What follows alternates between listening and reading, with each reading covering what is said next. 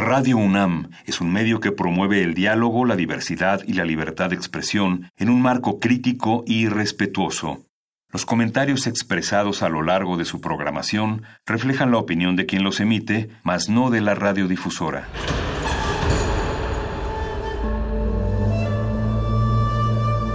Un templo para la apreciación del ser mediante el sonido.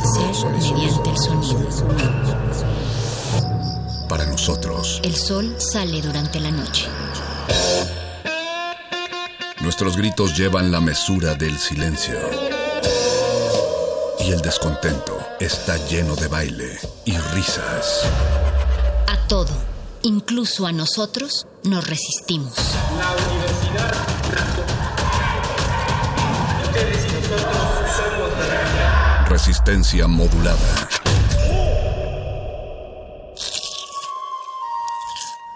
Es momento de alimentar nuestro espíritu con páginas. Las letras son la botana del alma.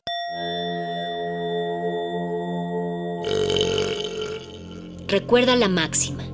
Los libros son como los tacos. Aún los malos son buenos. Muerde lenguas.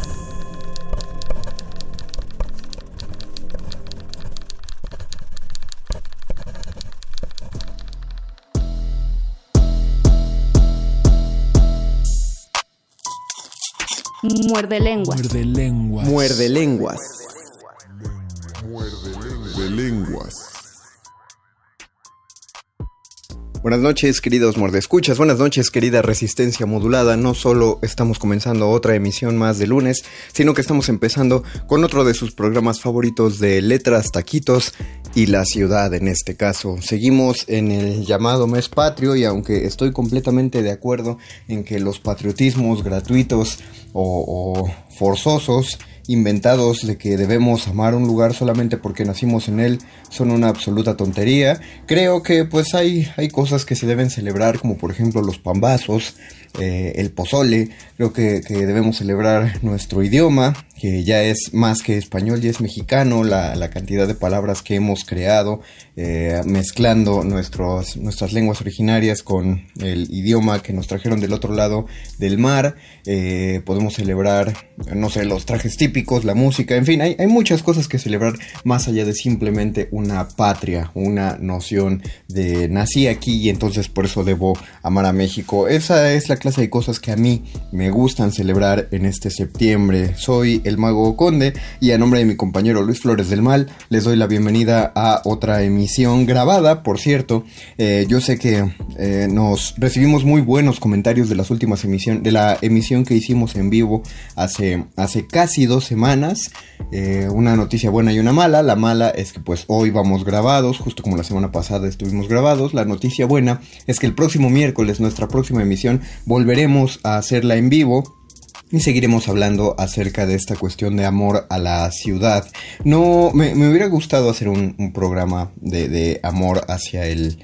Eh, hacia el país en general, pero no conozco tantísimo del país. La verdad soy un muy mal viajero y lo que me gusta de viajar de hecho es conocer eh, otras ciudades dentro de, de, de, este de esta preciosa nación.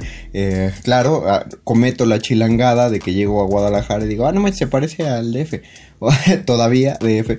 O, lo mismo, cuando fui a Monterrey dije, ah, pues es otro DF, nada más, todos hablan bien, bien curioso es todo, pero eh, la, tengo, tengo como una, un gusto por lo urbano y, y en, en, específico más por la Ciudad de México, ahí sí no tanto porque nací aquí, porque de hecho yo no nací aquí, yo soy del Estado de México, eh, pero lo que me gusta de la Ciudad de México es el tipo de evolución que tuvo, ese, esa evolución que se hace una síntesis tan preciosa en, en el inicio del de libro de, de José Emilio Pacheco de las batallas en el desierto, este avance lento que me recuerda tantísimo a las historias de, de la familia, que me dicen cómo la, casa de mis padres, cómo inició siendo un, un, pequeño cuartito en el que debían caber todos y cómo ha ido creciendo hasta, no voy a decir que viven en una mansión, pero sí, eh, es en comparación a, la casita de aquellas historias familiares, sí es algo algo de evolución digno de, escucharse y que me hace sentir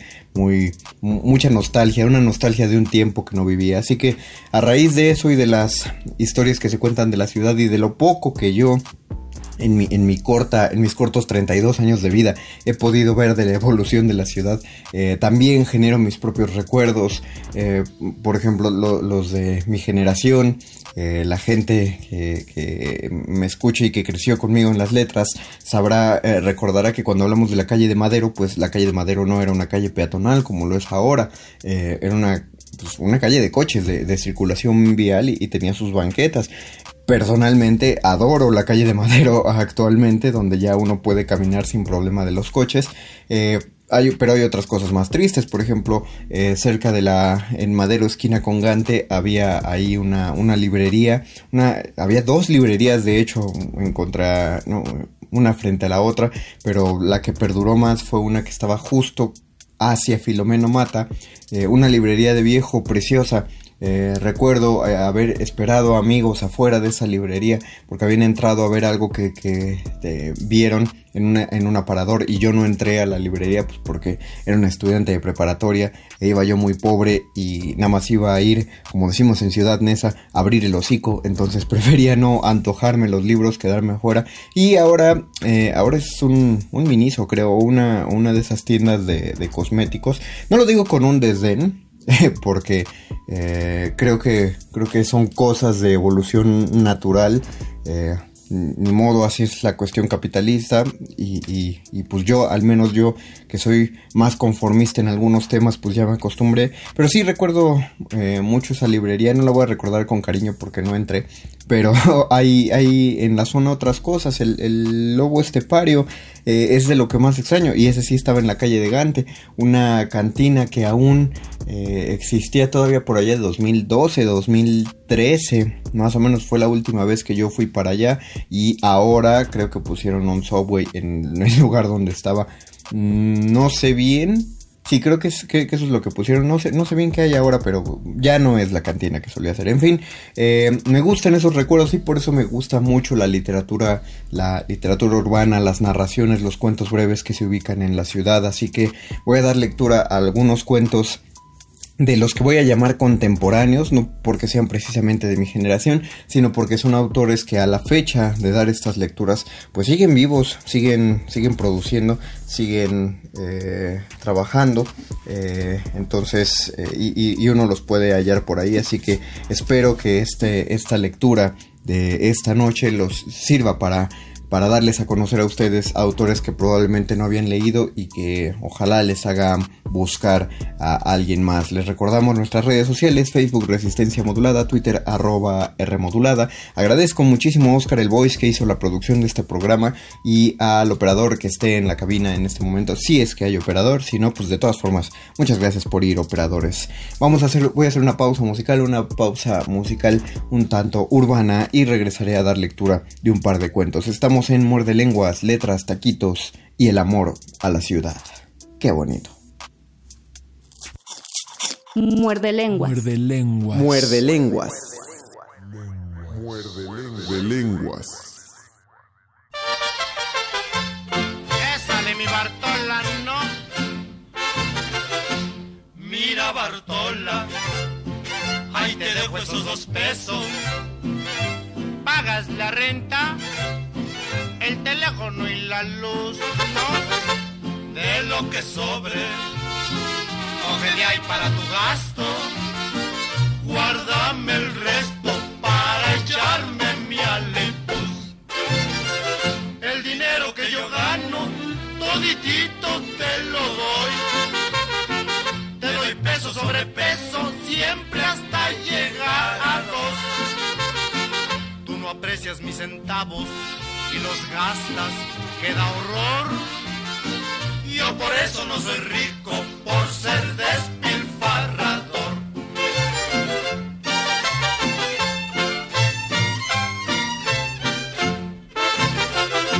Mira Bartola, ahí te dejo esos dos pesos. Y ya me oyó, ¿eh? Paga la renta, el teléfono y la luz. Ya de lo que sobre. coge de ahí para tu gasto y guárdeme el resto para echarme mi alipuz. Si te alcanza para la criada, pues le pagas de un jalón. Tienes peso sobre peso, aunque no pasen de dos. Guárdate algo para mañana, que hay que ser conservador. Ya verás cómo te ahorras a un abrigo de bisón. Mira Bartola. Muerde lenguas. Muerde lenguas. Muerde lenguas. Muerde lenguas. A causa de la muerte del pollo. Ignacio Trejo Fuentes. En un edificio de Jalapa que ya no existe desde el 85, del que solo queda un pequeño jardín que en realidad es una especie de tumba colectiva, vivía Pipo en una como comunidad de estudiantes norteños en la que nunca encajó por el carácter desmadroso de sus cuates, abiertamente contrastado con el suyo, tímido, huraño, a veces desconfiado, casi siempre infantil y añorante de la casa materna, de los encantos provincianos. De manera que Pipo era un ser marcadamente raro en ese espacio, y los otros encontraban en él un medio natural para reírse a sus costillas. Porque Pipo era obsesivo con los enseres médicos que le servían en su carrera estudiantil. Estetoscopios, baumanómetros, libros, eran para él como juguetes, los cuidaba preñado de amor, se desvivía por ellos, pasaba tardes enteras desarmando aparatos, puliéndolos, haciéndolos brillar, acariciándolos, y en las noches se entregaba frenético a la tintura de sus zapatos blancos, a almidonar sus batas, a planchar pliegue por pliegue sus pantalones y camisas, pero nunca estudiaba. Si alguna vez se le veía enfrascado en un libro, era para cambiarle el forro plástico, para esfumarle alguna mancha, para engolosinarse con el brillo perlado de sus páginas, y sus amigos propiciaban felices sus manías, pintaban de negro los zapatos, derramaban café en los uniformes, subrayaban absurdamente párrafos enteros de los volúmenes de Pipo, desplanchaban la ropa acostándose en ella, y a Pipo entonces se le salía lo niño. Amenazaba con no invitarlos nunca a su casa en Chihuahua, con irse solo al cine, con no compartir con aquellos los manjares, carne machaca, tortillas de harina y esas cosas que su madre le hacía llegar cada quincena y se salía a vagar, a meterse a un cine o a encerrarse en el café de Sanborns. Pipo, por otra parte, detestaba a los homosexuales. A la menor provocación despotricaba contra ellos, maldecía, se burlaba, un cerrado rencor indefinible se percibía en sus gestos cuando hablaba de ellos. Rito y Armando, en consecuencia, se empeñaban en provocar su ira afeminando frente a él su varonil figura, atiplando la voz, jugando a estar enamorados uno de otro, dándose incluso besos en la boca ante el furor de Pipo y la risa entendida de los otros. Y Pipo se encerraba en su cuarto mentándoles la madre. Una vez, premeditadamente, lo invitaron a la fiesta que daba un actor profesional a sus amigos gay. Y se escandalizó, pinches putos, le dijo, chingar a su madre. Y se marchó azotando la puerta. En adelante, por un tiempo, retiró la palabra a Armando y Rito. Pinches putos, decía, a chingar a su madre. Cosa curiosa, a Pipo parecían no interesarle las mujeres, hasta que se cruzó en su vida Catalina, su compañera de la universidad se enredaron en un romance furibundo que consiguió sacar de quicio a los amigos del niño recientemente enamorado, y es que la chica era famosa entre sus compañeros estudiantes por sus maneras poco clásicas de enfrentar el amor. Tenía novios y novias, hacía el amor con hombres y mujeres, sin distingos, sin nada de prejuicios, con absoluta libertad de elección. No obstante, todos llegaron al acuerdo de no decirle nada a Pipo, no fuera a hacer que la noticia provocara algo grave y el término tortilla fue marginado de su léxico. Es necesario referir el episodio del pollito de Pipo. Su novia Catalina le regaló un pollito escandalosamente escandaloso y se dejaba ir por el departamento con un piar desenfrenado, desquiciante. Y un domingo que Efraín y Vicente estaban estudiando, perdieron los estribos a causa del estruendo del pollo y decidieron acabarlo. Uno puso la cabeza del animal en un tope vertical de la ventana y el otro accionó el mecanismo corredizo, decapitando al pollo. Embriagados de risa, le quitaron las plumas, lo echaron a freír desmenuzado y lo sirvieron en un plato rodeado de ensalada y lo cubrieron. Cuando Pipo llegó le informaron, vino a buscarte Catalina y te dejó ese plato con tu cena. Solo un minuto tardó Pipo en cambiar su regocijo ante la cena por la certeza del menú. Mi pollito, hijos de su chingada madre. Y mientras, los verdugos del pollo continuaron sus redobladas carcajadas. Pipo se fue furioso azotando la puerta, mentándoles la madre. Feroz, rabioso, incontrolable, se encaminó al apartamento de su novia en busca del consuelo por el deceso de su pollo, tratando de encontrar argumentos para decirle la desgracia y calculando que a esas horas del domingo ella habría regresado de su anunciada visita quincenal a casa de sus padres en Puebla, y en efecto, había luz en la casa, de modo que Pipo utilizó su llave y entró para encontrar a Catalina jugando a las tortillas en su cama con una acompañante. Más feroz, más rabioso y más incontrolable, regresó a su departamento y se encerró llorando en su recámara. su mecha! ¿Cómo lo sacó de onda su pollito? dijeron sus amigos, atragantados todavía de la risa. Al día siguiente, Pipo determinó regresarse a Chihuahua, dejando los estudios, la ciudad, el fantasma del pollo. Explicó los motivos y sus cuates, azorados primero, condolidos después, lo acompañaron a la central de autobuses del norte. Esto se cuenta años después porque se sabe, de fuente inobjetable, que Pipo, en su ciudad norteña, es comerciante en carnes frías y tiene un verdadero harem de amantes, todos hombres. a causa de la muerte del pollo. Ignacio Trejo Fuentes. Muerde lenguas. Muerde lenguas. Muerde lenguas. Muerde lenguas.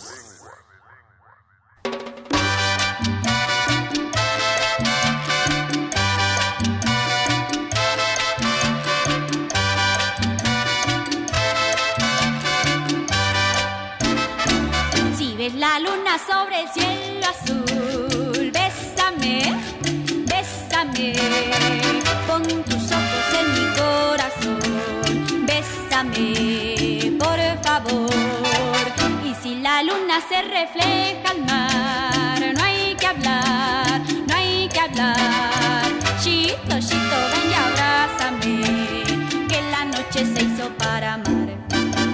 Nos importa si la luna está mirándonos, lo hace por curiosidad. Ya tú verás que con el sol ella se esconderá y en tanto bésame, bésame. Si ves la luna sobre el cielo azul, bésame, bésame. Pon tus ojos en mi corazón, dame mil besitos por favor.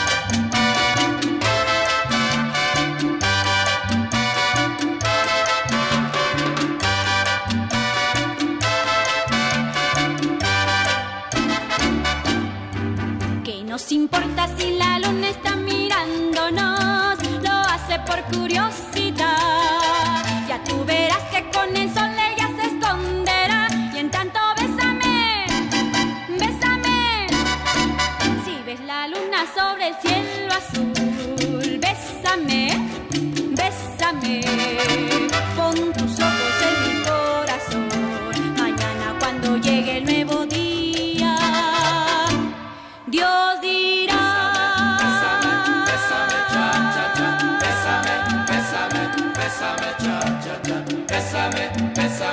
Bésame, cha, cha, cha, bésame, bésame por favor. Muerde lenguas. Muerde lenguas. Muerde lenguas. Muerde lenguas.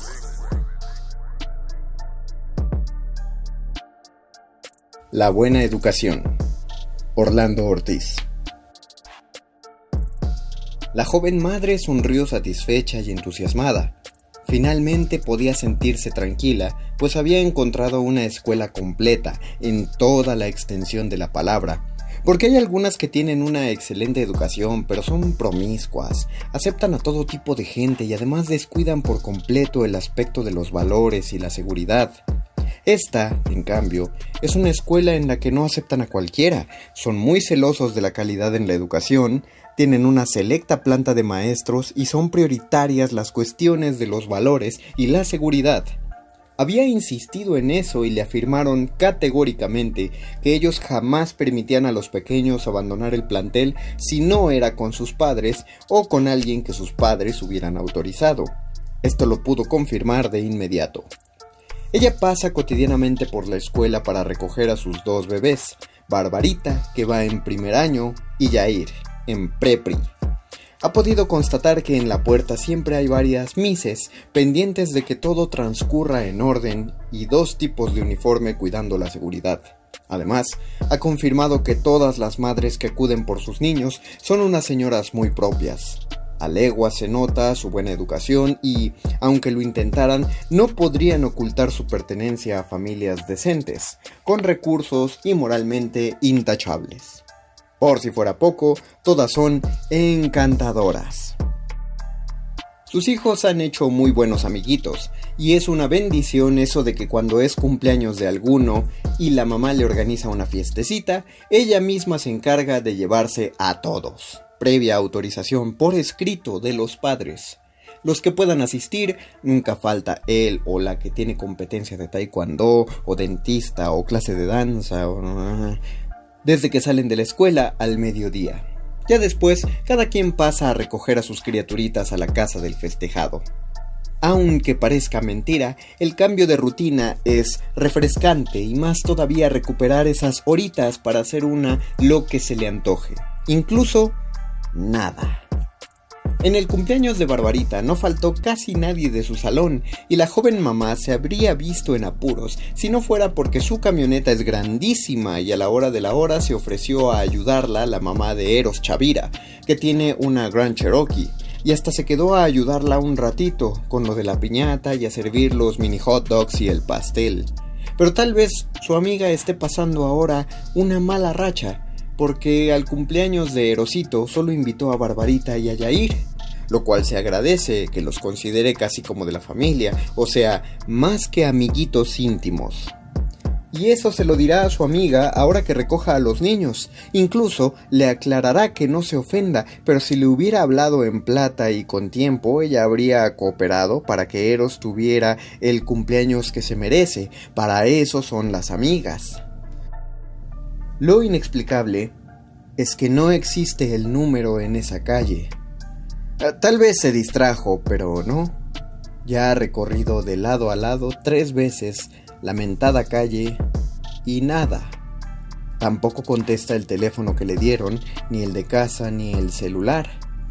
Comienza a sentirse nerviosa. Tal vez anotó mal el domicilio y los teléfonos. Llama a la escuela. Mejor es que vaya. Ahí deben tener bien los datos de esa familia, acota la subdirectora. Ella no lo piensa más, se enfila hacia el plantel, ya bastante nerviosa, ahí enmendará su descuido. Pero no, tienen los mismos números que ella anotó cuando le dijo su amiga ven por ellos como a las seis. El mismo domicilio, los mismos números telefónicos, todo igual. Sin embargo, nunca nos había pasado esto aclara la subdirectora. La buena educación. Orlando Ortiz. Muerde lenguas. Muerde lenguas. Muerde lenguas. Muerde lenguas.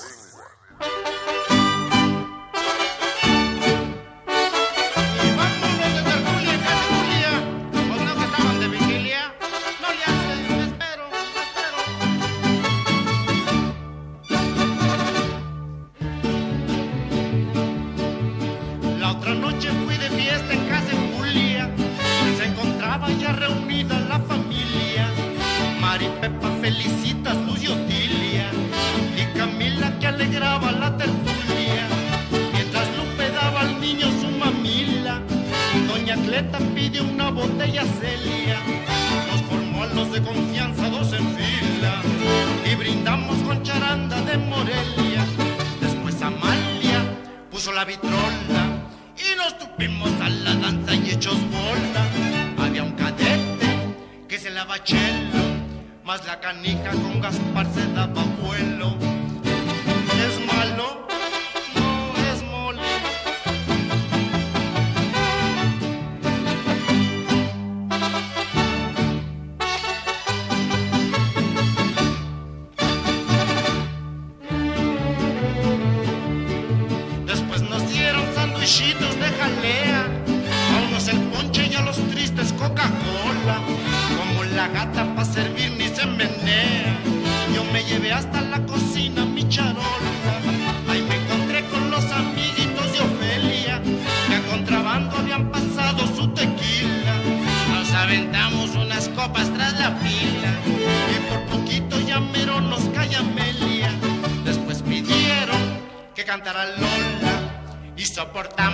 soportamos ya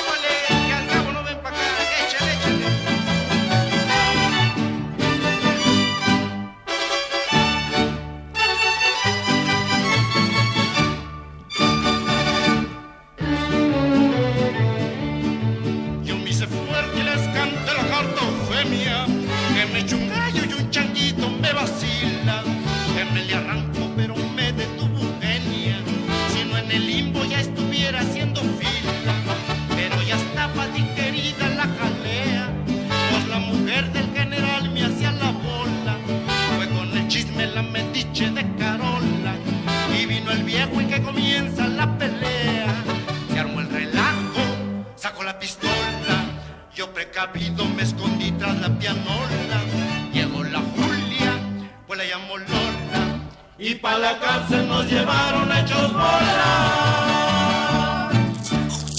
Muerde lenguas. Muerde lenguas. Muerde lenguas. Muerde lenguas. La suerte de la fea. Leo Mendoza. Todos los viernes era lo mismo. Tomábamos camino al santuario y al llegar a la fuente donde el arcángel San Gabriel seguía combatiendo inútilmente a la serpiente, nos deteníamos para arrojar monedas a las fauces abiertas de la bestia, hasta que el jardinero del seminario nos corría. Cruzábamos entonces el patio de la iglesia y nos colábamos en la primera pulquería que estuviera abierta. Al amparo de las cervezas, los curados y las quesadillas de hongos y huitlacoche, las discusiones sobre democracia y socialismo real se volvían interminables. Anocheciendo, nos descolgábamos en cualquier chimeco que nos dejara en el metro y de ahí seguíamos adelante en busca de la casa de algún amigo donde rematar la jornada. Matilde era de las más aguantadoras, pero también la primera en soltar el llanto. Cuando las lágrimas empezaban a rodar por su cara, la fiesta estaba a punto de terminar. Contaba entonces, a quien tuviera cerca, la trágica historia de su amor por Sergio, la sinceridad de su entrega y su inmenso deseo que la amara tal y como ella lo hacía. Aburría, pero ninguno de nosotros dejaba de compadecerse de su tragedia. Sergio era el maestro titular de Economía y Política de México. Matilde era su adjunta. Una adjunta muy fea, por lo demás, tan fea que no faltaba quien hubiera dicho que necesitaba credencial para enterarnos de que era mujer o que cuando vestía falda parecía como si caminara parada de manos. Fue una de esas noches cuando Matilde se encerró en el baño, aunque eso fue lo de menos. Al rato empezó a pedir a gritos la presencia de Sergio y luego continuó con unos quejiditos que goteaban lastimosos a través de la puerta. Lo quiero, lo quiero, lo quiero. Le aconsejaron, le dijeron que Sergio no estaba en México, que por favor saliera. Remedios iban y venían. Le hablaron fuerte, le dijeron que no se comportara como una tonta, le dijeron las cosas suavecito, explicándole que éramos sus amigos, y le rogaron por Dios y los santos que saliera, invocando también a su familia, a sus hermanos y a sus padres. Ella siguió, dale que dale con el llanto. Finalmente Jorge forzó la puerta y la fiesta se acabó. Matilde había quebrado el espejo y tenía uno de los vidrios en la mano. Se había tomado una caja entera de mejorales ante la falta de cualquier otra medicina en el botiquín y se había arrancado la ropa. Por unos meses dejó de aparecerse en nuestras reuniones. Luego regresó y todos hicimos como si nada hubiera ocurrido. Seguía llorando cada vez que el alma se le caía a golpes de ron y le daba por inventar historias. La madre en silla de ruedas, enferma de cáncer, ella con enfisema, ella y sus fracasos amorosos. Casi todo lo que contaba era mentira. Cuando entró a la escuela aún no usaba los lentes de armazón redondo que el oculista le impuso. Los gruesos cristales agrandaban sus ojos y acentuaban la achatura de su nariz y la cara redonda y aplastada. Ella misma bromeaba acerca de sus gafas, diciendo que no había vidrios con tal graduación. Fue por esos días que Ernesto se le había acercado. Pero Matilde descubrió que todo aquel cariño provenía de las ganas que él tenía de pasar lingüística, ya que nunca había entendido nada. Fue uno de sus primeros fracasos. Casi siempre, Matilde se paseaba por los pasillos de la escuela con un libro abierto en las manos, con la vista detenida interminablemente en las páginas y dando vueltas y vueltas sin fijarse siquiera en los que pasaban a su lado, leyendo con una voz a punto de convertirse en susurro. Una vez le pregunté, cuando ya ella era nuestra amiga, ¿por qué lo hacía? Era para defenderme, declaró entre sollozos. ¿De quién? De, de, de todos, dijo, y huyó de mi cuestionamiento. En el fondo, más allá de sus desesperados lloriqueos de las fiestas, de sus historias inventadas, era una buena amiga. Una buena amiga fea y con mala suerte, a su pesar y por más intentos que hiciera para vencerla. Juraba que todos los hombres habían intentado aprovecharse de ella, pero lo que en verdad ocurría era que Matilde, por lo general, se enamoraba de chavos con los que no tenía ninguna oportunidad y terminaba comportándose como una loca. Los seguía a todas partes, los asediaba, sin respiro, hasta que todo acababa con una charla seria en la cafetería. Charla de la que Matilde salía deshecha, después de escuchar de labios del hombre maravilloso en turno que entre ellos dos no podía haber nada más que amistad. No faltaron las compañeras que le advirtieron de los peligros y le aconsejaban que se fuera con cuidado, pero Matilde las desarmaba con una argumentación contundente. Para ellas era muy fácil porque mantenían una relación estable desde un tiempo atrás o porque, por lo menos, galantes no les faltaban. En cambio ella solo había tenido un novio con el que me fui a la cama, por cierto, agregaba. Era un brigadista de la huelga en el CCH al que conocí en una fiesta de fin de cursos. Creo que nada más anduvimos juntos un mes. Me acosté con él más por solidaridad que por deseo o cualquier otro motivo. A veces contaba la historia del hombre que la había seguido en el metro. Se me quedó mirando en Pino Suárez y se bajó en la misma estación donde yo me bajaba. Me siguió por las calles cercanas a la casa. Estaba guapo y creí que le gustaba. Luego me entró la preocupación de que a lo mejor era un asaltante. Se me acercó a pedirme la hora. Me acuerdo que eran las nueve de la noche. Le regalé la mejor de mis sonrisas. Él sacó una navaja y me pidió sin violencia, eso sí, que le diera los zapatos, el reloj y la bolsa, y se largó con todo, después de darme un beso. Cuando Sergio apareció como nuestro maestro, no fue difícil adivinar que Matilde se iba a enamorar de él. No ocultaba nada, durante la clase lo seguía con una mirada mansa, como si estuviera viendo al Cristo del santuario. Hacía los mejores trabajos y por lo mismo sacaba buenas calificaciones. Le ayudó en dos investigaciones acerca del movimiento ferrocarrilero y cuando le tocó hacer el servicio social, le rogó a Sergio que la aceptara como su adjunta. Entonces a Matilde la acusaron de todo, de barbera, de andar buscando la medalla, de querer ser la sobresaliente, de lambisconear por el promedio. En realidad, era la mejor alumna de la carrera y todos los infundios en su contra formaban parte de esa rara antipatía que su presencia despertaba en quienes no eran sus amigos. En todo caso, Sergio nunca se dio por enterado del amor que Matilde le tenía y ni siquiera le invitó un café para dejar las cosas en claro. Al poco tiempo aceptó el puesto de coordinador del área de ciencias sociales que le ofrecía un tecnológico de Sonora. Con el pretexto de la despedida, organizamos un gran reventón al que Matilde no se presentó. Prefirió quedarse en su casa, llorando, sorda a los telefonazos que le hicimos. Seguía siendo adjunta, aunque como titular de grupo. Fue nuestro último año en la escuela y una temporada en que el trabajo, las clases y los exámenes finales nos impidieron reunirnos como cada viernes. La última semana decidimos recuperar el tiempo perdido. Nos juntamos en la biblioteca y agarramos camino. Volvimos a colarnos por la entrada del bosque hasta la fuente y de nuevo empezamos a lanzar monedas contra la serpiente. Matilde estaba especialmente acertada. Una moneda de 100 pesos se acunó en la boca del monstruo. El jardinero ni siquiera nos vio. Había una ceremonia en la que se ordenaban los seis primeros sacerdotes del seminario. Tal vez por eso en la fila para entrar a la capilla de los exvotos había más gente que de costumbre, esperando entregarle a la figura milagrosa trenzas, medallas y hasta una camiseta de ciclista. En el camino a la casa de Jorge, nos equivocamos de línea del metro y ya en plena chacota nos separábamos en cada estación para reencontrarnos en la siguiente y armar tremendo escándalo por el reencuentro. Quién sabe cómo, pero alcanzamos a llegar y entonces asaltamos el refrigerador. Despatarrados en la sala, abrimos baile con caballo viejo y seguimos con las cumbias hasta llegar a Silvio Rodríguez. Todo era igual, y hasta Matilde empezó a contar sus penas. Sergio le había escrito, su madre en silla de ruedas, su hermano que la odiaba. Y de nuevo Matilde se levantó llorando y fue a encerrarse en el baño. Pero nadie le hizo caso, menos aún cuando salió y alcanzó la puerta del departamento.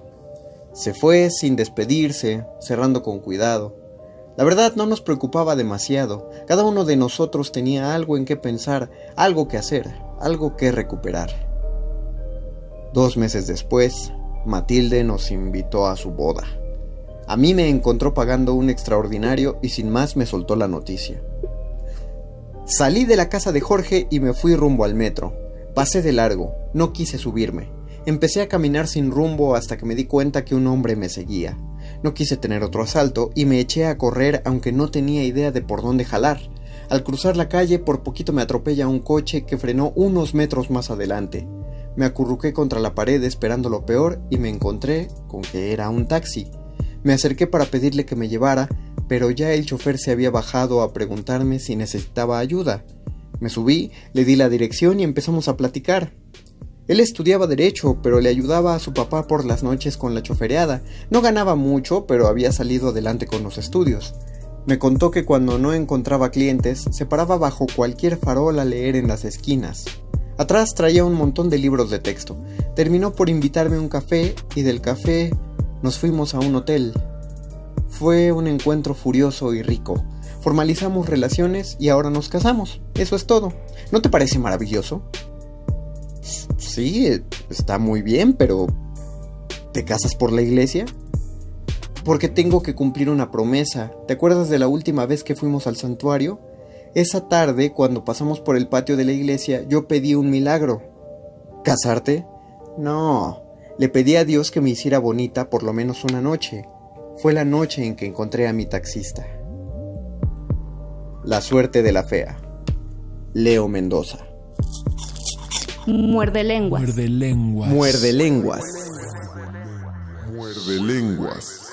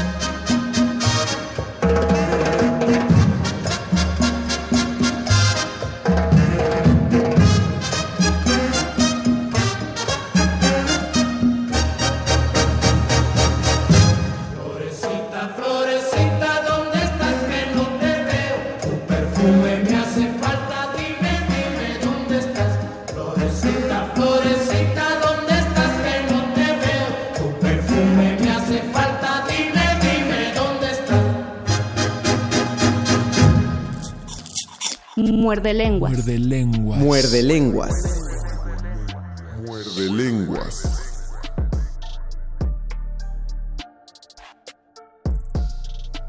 Polanco. Hasta de ratera la trataron. José Francisco Conde Ortega. Heréndira no debió levantarse ese día. Todo le salió mal. Tan mal que, optimista como es, piensa que no puede haber un día peor. Por eso se resigna y puede reírse cuando platica todo lo que le pasó ese desventurado día. Nada más para empezar, a las 7 de la mañana no había llegado su robusto marido. Él maneja un taxi y casi siempre a las 3 de la madrugada ya está de regreso. Cuando no llega a esa hora es que agarró la parranda. Y en efecto, poco antes de las 8 recibió una llamada telefónica. Oyó la voz balbuceante de su gordo. Oye, llega, llega el niño a la escuela. Yo lo recojo a la salida. Ella ya estaba lista.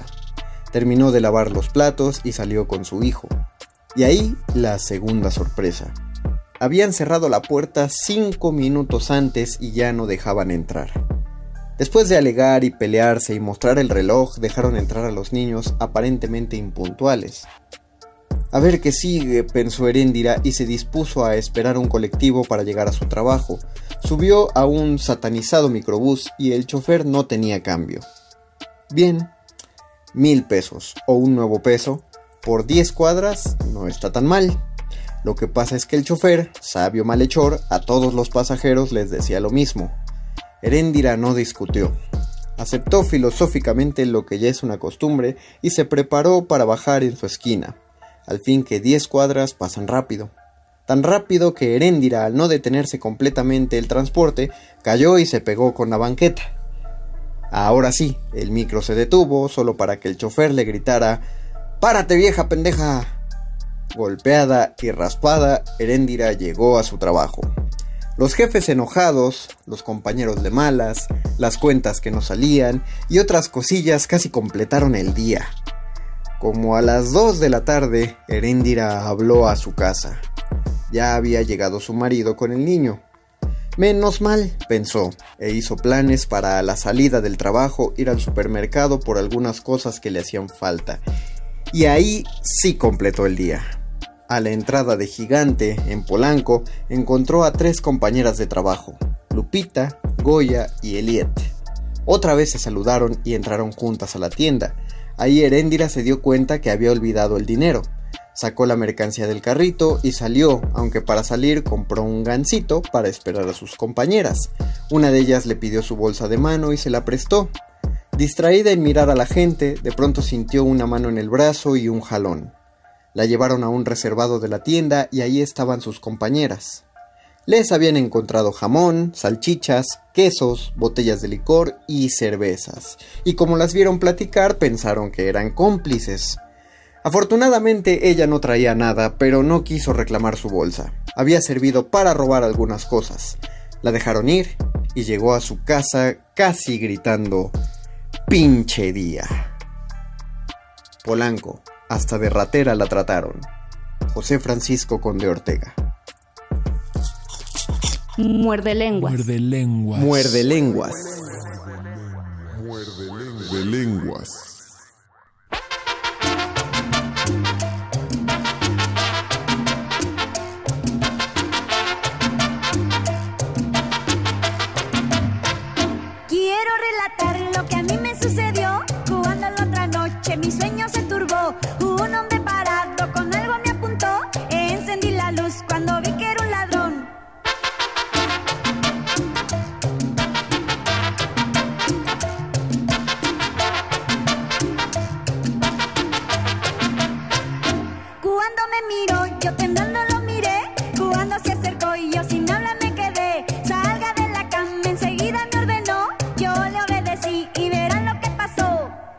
Pasó? Que se desmayó.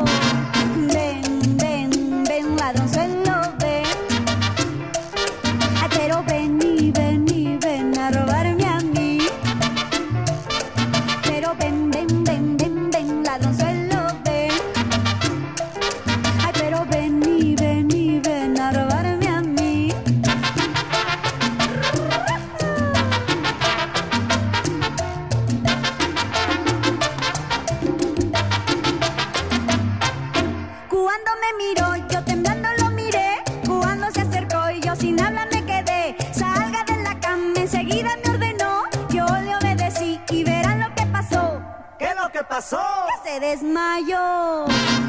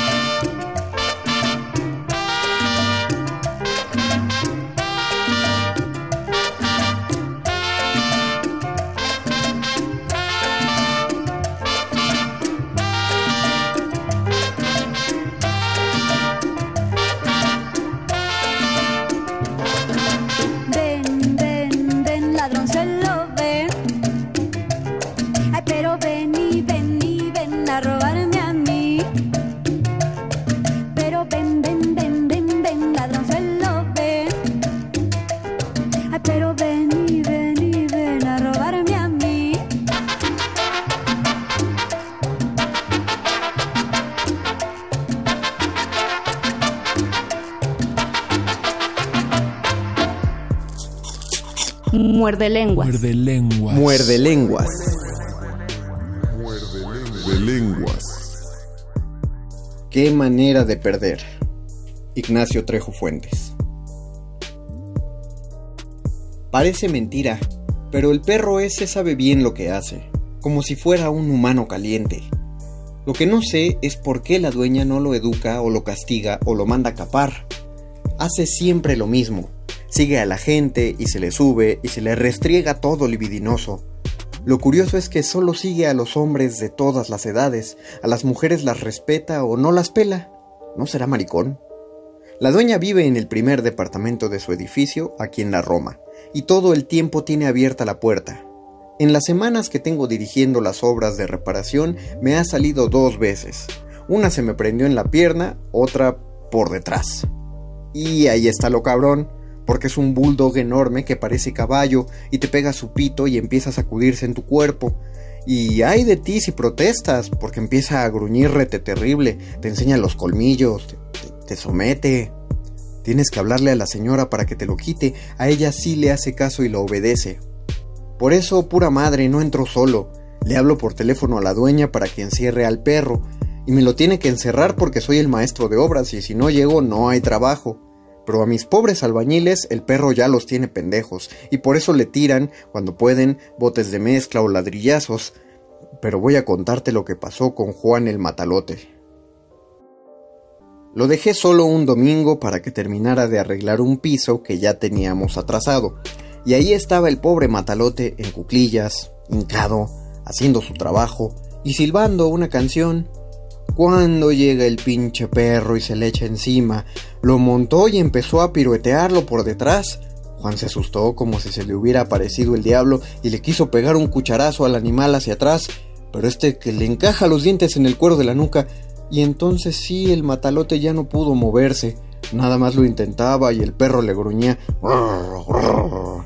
como si fuera león. No lo soltaba de las greñas y le seguía limando, lime y lime el cabrón. Y cuando Juan se percató de que la cosa estaba dura, la situación digo, y que el perro se lo estaba parchando, que empieza a gritar llamando a la señora. Pero que lo iba a oír si yo me la encontré en la calle y me dijo que pasara, que el perro estaba encerrado. Cuando llegué, pensé que el animal estaba matando al matalote y me le fui encima a varillazos. Hasta entonces lo soltó y salió huyendo. Pero ya llegué tarde, porque el perro cabrón ya había acabado en el culo de Juan. Me cae de madre. Tuvo una venidota que le dejó mojadas las nalgas a mi pobre ayudante. O más bien su pantalón.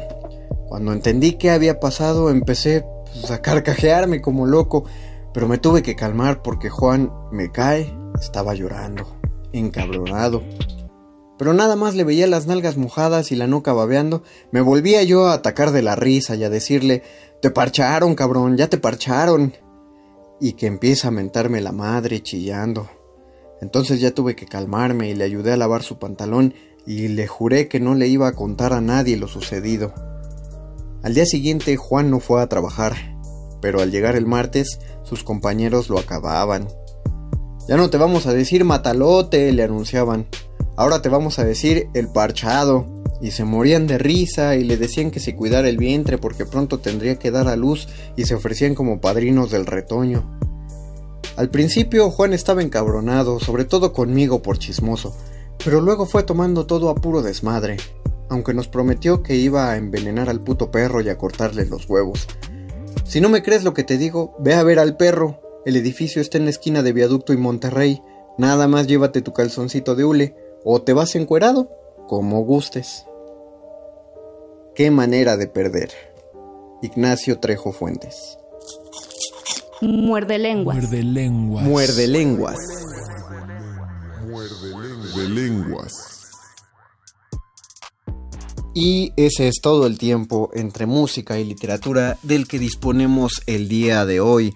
Eh, sí, tengo que, que reconocer que no todos los cuentos fueron de temática de la ciudad tal cual.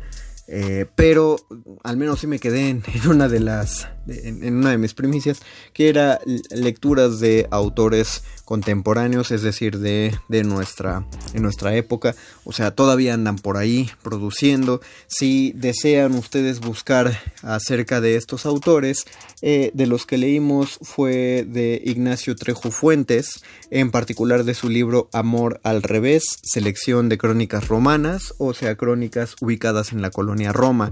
Por eso me encanta el título del libro que es Amor al revés. Leímos también de Relevos Australianos de Leo Mendoza. Eh, este fue un libro publicado por Molino de Letras en la colección Ave de Paso de narrativa. Es del Instituto Mexiquense de Cultura. Eh, leímos algo de Orlando Ortiz, del maestro Orlando Ortiz, de su libro Última Espera, que fue publicado por Molinos de Viento. Y también leímos de José Francisco Conde Ortega, también de la colección Ave de Paso y también de la narrativa publicado por el Instituto Mexiquense de Cultura y Molino de Letras. Búsquenlo, denos una semanita y va a estar disponible en el podcast en radio.unam.mx. Ahí pueden buscar la emisión de hoy. Eso es todo por el día de hoy para expresar nuestro amor por la ciudad, para hablar de más amor por la literatura citadina. El próximo miércoles vamos a estar transmitiendo vía Zoom Luis Flores y su servidor, el mago Conde. Eh, de una vez les aviso para que no crean que vamos a estar allí en la radio, para que no nos manden regalitos, para que no nos llamen allá, no vamos a estar por teléfono eh, y sobre todo para que no crean que nos exponemos, para que sigan los ejemplos mientras nos podemos seguir quedando en casa, guardando lo más posible esta este ya remedo de cuarentena porque todavía eh, hace tres meses pusiera si cuarentena pero ahorita ya todo el mundo tiene que salir todo el mundo tiene que trabajar. Eh, quienes podemos no hacerlo pues lo mejor es no no llenar las calles de gente no por eso todavía nos quedamos. Pero chale la verdad sí tengo que decir que extraño el momento en el que casi todos estábamos encerrados. Digo yo sé que fue muy difícil para muchos yo sé que muchos ansiaban salir y ya no tanto los que lo necesitaban por trabajo, sino que lo ansiaban porque, porque enloquecían. Yo sé que hay gente que no puede vivir en espacios cerrados. Yo, yo sí, soy, soy muy, soy muy loner, muy de, muy de mi casita, muy, muy de paredes. Eh, eso no me enloqueció, pero entiendo perfectamente que hay gente que necesitaba de los jardines, que necesitaba ver a la gente. Eh, hay gente que necesita abrazos y, y eso sí todavía no se puede hacer, pero es entendible. Así que poco a poco vamos saliendo de eso. Si pueden, quédense en casa. Si no pueden, salgan y extremen todas las precauciones, lávense las manitas y utilicen por favor, por lo que más quieran, su cubrebocas desde la nariz hasta la barbilla. Por ahora me despido. Muchas gracias a Oscar el Voice por haber hecho la producción de este programa. Muchas gracias a quien esté en la operación técnica y en Radio UNAM. Y si no, mando un saludo y un agradecimiento a toda la institución allá en Adolfo Prito 133 en la colonia del Valle. A nombre de mi compañero Luis Flores del Mal, yo soy, sigo siendo, fui y seré el Mago Conde y me despido de ustedes. Nos escuchamos el próximo miércoles a las 8 de la noche. Aún quedan dos horas de resistencia modulada. Sigan en sintonía. Muchas gracias y buenas noches. Chao.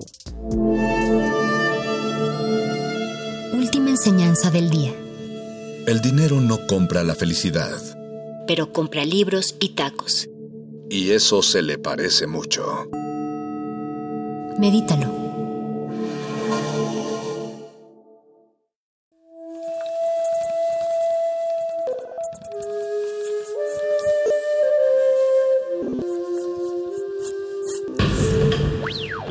Música emergente es como el silencio. Silencio. Presente a nuestro alrededor. Pero audible solo para quienes tienen disposición de escuchar.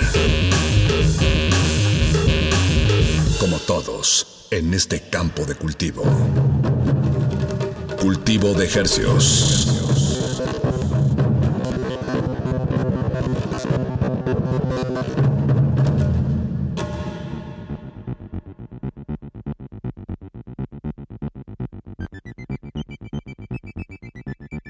Organismos audiosensibles y radioceptibles inmersos en las ondas hercianas. Bienvenidos a otra refrescante emisión de Cultivo de Hercios. El invernadero musical de resistencia modulada que se atomiza y transmite los lunes y los jueves a las 9 de la noche en compañía de usted y de la música recién cultivada que hacemos llegar hasta sus oídos. Por la comodidad del 96.1 de FM, 860 de AM y llegamos al mundo entero a través de nuestro portal www.resistenciamodulada.com y radio.unam.mx. Aquí estamos en Radio UNAM XEUN y les manda un fuerte saludo su servidor Apache o Raspi. Y su servidor Paco de Pablo, muchas gracias por acompañarnos esta noche. Esperamos que se encuentre bien, con los oídos limpios, limpiecitos, sin nada de cerumen. Hay que ir al doctor por lo menos una vez al año, Apache. Esa es la, recomendación oficial para, para, limpiarse los oídos. Una, una experiencia, si me permites decirlo, eh, casi erótica. No hay nada como salir del doctor con los oídos eh, destapados.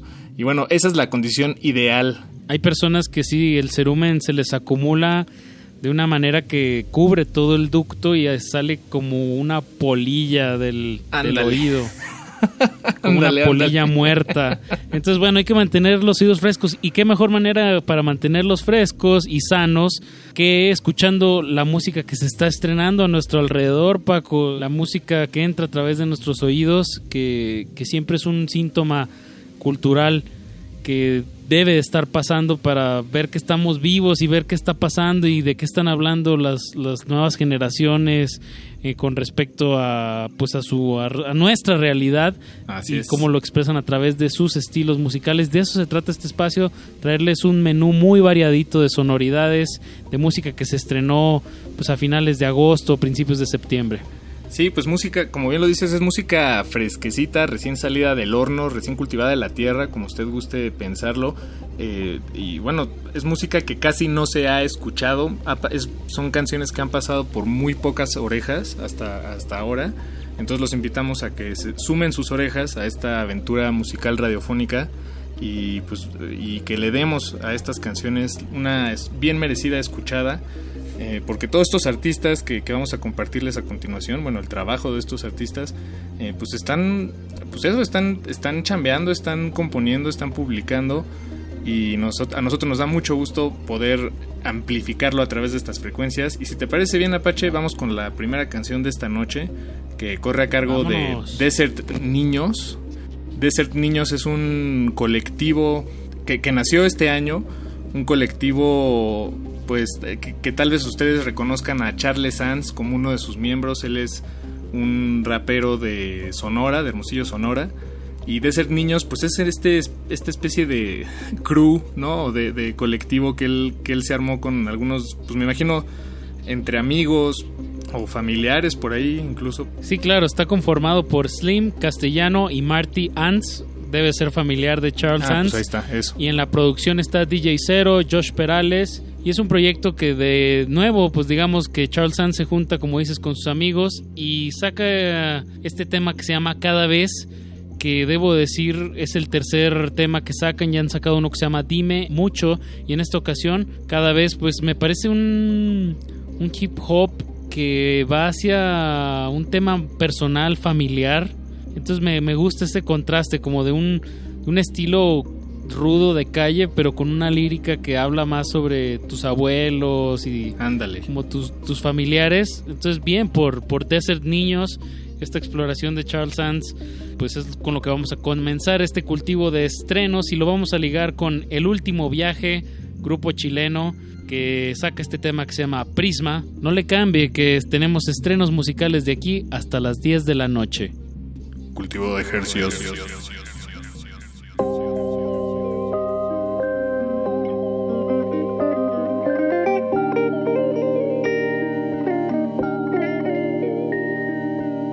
Sabes, llevo un par de días distraído. Por mi culpa se perdió el partido. Ella disfruta cuando está conmigo y se puso guapa pa' este pervertido.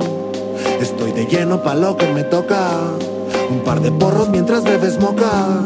Es puro amor saliendo de mi boca y me queda guapa la jersey del boca. Ay, cada vez que me caigo aprendo y qué más da no tener la razón. No tengo pedos pa' pedir perdón. No tengo miedo de perder el control. Y si me caigo, regreso riendo. Pregúntale a tu padre de qué forma aprendió. Se fue mi abuela, ya todo nos dolió.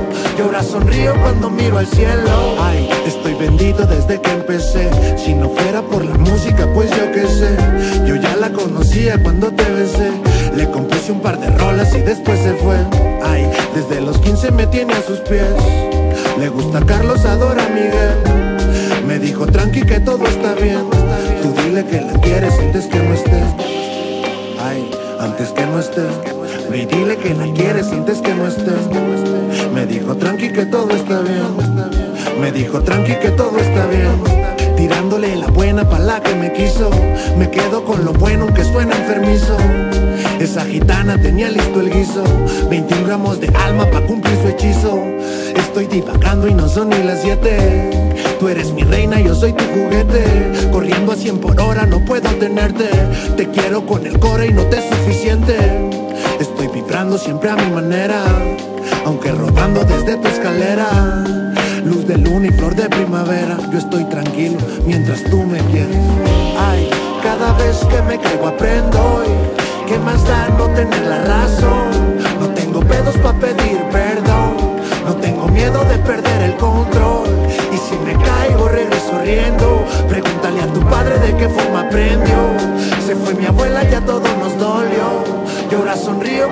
miro al cielo.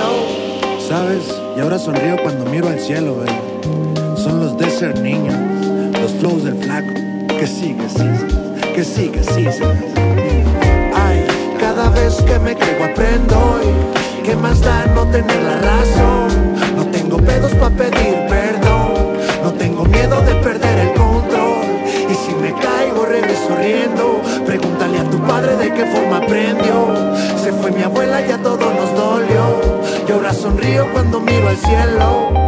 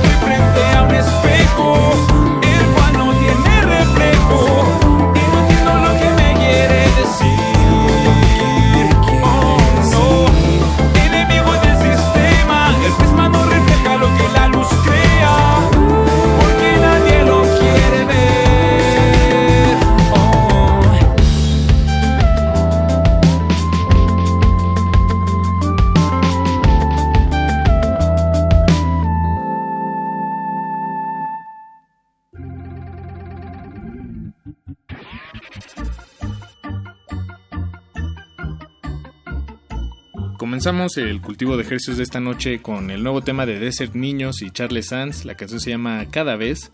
Y ahorita acabamos de escuchar a la banda El Último Viaje. La canción se llama Prisma. El Último Viaje es una banda de Chile. Está de estreno con, con este sencillo que a su vez lo sacamos de, pues de su último y más reciente álbum que acaban de publicar. Se llama Migra. Bueno, es en realidad un EP, para ser en, en estricto sentido es un EP. Y pues el, el productor detrás de, de este proyecto Apache es Christian Heine, que tal vez lo recuerdes por proyectos como Francisca Valenzuela y Jepe. Este, creo que también fue pro- exproductor de La Ley, si no me equivoco. Ah, wow, no, pues ahí está toda la escuela chilena del rock. Sí. Eh, Este productor definitivamente se la sabe. Sí, sí, sí, cómo no. Sí, pues es este rock eh, eh, bañado con, con tintes este, de pop. pop, Independientes. independientes Y- del indie pop, así como se le, se le dice. Y pues enhorabuena, eh, gracias al último viaje se pusieron en contacto con, con nosotros y, y nosotros encantados de, de sonar aquí en este programa su música Apache. Y ahora vamos a hacer un salto de Chile a México Apache, si te parece bien. Vamos a... De regreso a un- casa. Un pequeño y breve regreso a casa, solo para tocar base. Eh, porque acaba de estrenarse Exacto. este viernes, hace unos días, el 18 de septiembre, se estrenó la nueva canción de Silva de Alegría. Fresquecito este tema, salió el 18 de septiembre y nos lo hizo llegar con tiempo nuestro buen amigo Sergio Silva. Y bueno, vamos a poder escuchar un tema que se llama Infinito, que tiene muchísima calidad de producción. Me gusta mucho cómo produce Sergio, eh, los elementos que usa, la lírica me gustó bastante de esta canción. Entonces, enhorabuena y felicidades a Silva de Alegría. Chequen, tiene muchísimo catálogo eh, y música muy variada. Que, que sí tiene un- alguna raíz por ahí como, como de rock sureño americano, pero bueno, llevado también a Latinoamérica, llevado a muchas Sí, latitudes. Sí, sí, sí. Y en esta cuestión de latitudes, pues ahora sí vamos a brincar, a hacer un viaje transatlántico, Paquito. Al terminar la nueva canción de Silva de Alegría, titulada Infinito, vamos a escuchar este nuevo sencillo de la banda Cariño en colaboración con Natalia Lacunza, un proyecto español que está de estreno, la canción se llama Modo Avión y si nos acompaña les damos más detalles al terminar este bloque musical que usted se encuentra en Cultivo de Ejercicios. Súbanle a su radio.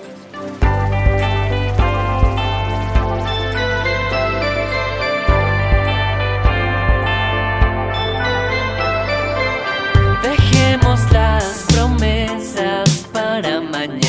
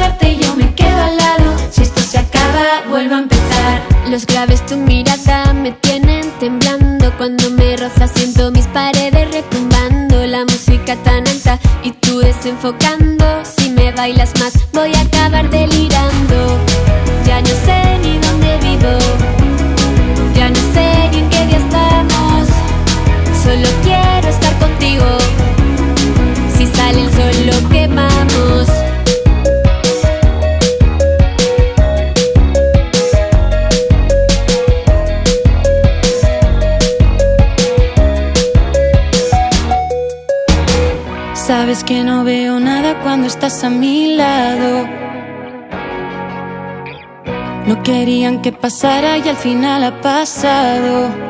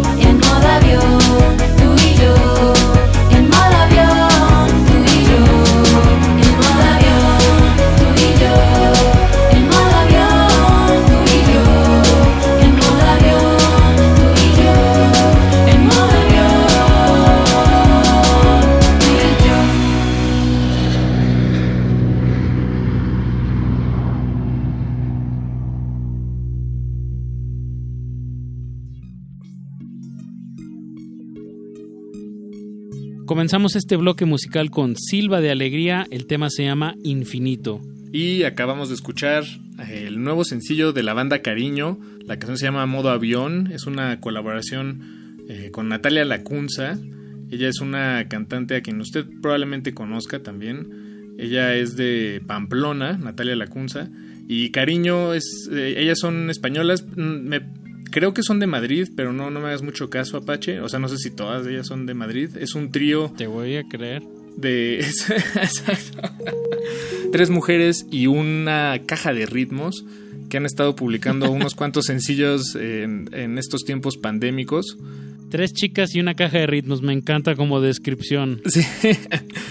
Eh, pues aquí en Cultivo de Ejercicios hemos sonado los sencillos que han sacado, Excusas, Te Brillan, y este es el tercero, Modo Avión, que fíjate Apache, a mí se me, me remite la, la música de cariño y creo que esta canción, eh, por encima de las otras, me suena a la música japonesa, el J-Pop, eh, esta música como de anime, eh, que muy para arriba, llena de energía, casi ah, burdamente pop, es decir, como si hubiera una receta de música pop brillante, pegajosa y sin, sin pretender hacerlo este, cualquier otra cosa, buscar esos resultados, ¿no? Este, ir tras esa chuleta. Se me hace interesante. Es, No, no, me encanta y creo que sí es, se está volviendo una tendencia mundial o regresando a eso con estas referencias orientales, como dices, del J-pop o del K-pop, como simplemente hacer música para divertirse, ¿no? Divertirse, pasar el rato, no tener que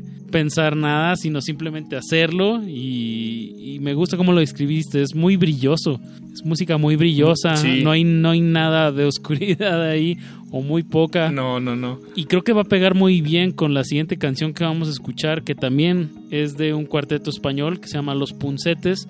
Tú y yo se llama el tema. Eh, también creo que, o sea, España está mostrando este, este interés por, por también poner sus cartitas en el pop mundial, ¿no? Sí, esta, esta banda, sí, no, completamente. Y esta banda de los puncetes, que bueno, en realidad es un quinteto apaches, bueno, si, si los contamos a todos, y me... sí, exacto, a todos y cada uno de ellos. Y, y bueno, la voz principal, eh, Ariadna, la voz que está al frente, es interesantísimo verla, verlos tocar en vivo porque eh, digamos los, los otros miembros este, están en sus instrumentos, guitarra, bajo, batería, tocando vestidos como gente normal, pero Ariadna se, esmera con, los vestuarios que utiliza, son muy muy complejos. Pon tú, tú piensa en Björk, haz de cuenta, eh, por ahí, pero ella pasa todo el, todo el concierto parada en el centro del escenario sin moverse, como si estuviera haciendo un firmes escolar. pues es este, todo un statement, ¿no? Ya con el puro escenario y la voz es una forma y sin y con el vestuario también pensado, pues ya es una forma de de decir algo, ¿no? Con ya en la pura forma. Pues muy bien por Ariadna Paniagua, vocalista de Los Puncetes, esta banda que lleva desde el 2004. Y sí, sí son de Madrid. Ya tienen rato. Ya llevan un ratito, pero muy interesante este proyecto. Iban a venir a México este año y obvia, por obvias razones no pudieron venir. Sí. Eh, pero esperemos el próximo año tenerlos por acá. Tú y yo se llama este tema. Y lo vamos a ligar con una consentida ya de este espacio. Que todo lo que publica pues suena en, esta, en este su cultivo de estrenos es Carla Rivarola con el tema Ratonzuelo. Quédese en cultivo de ejercios. De ejercios.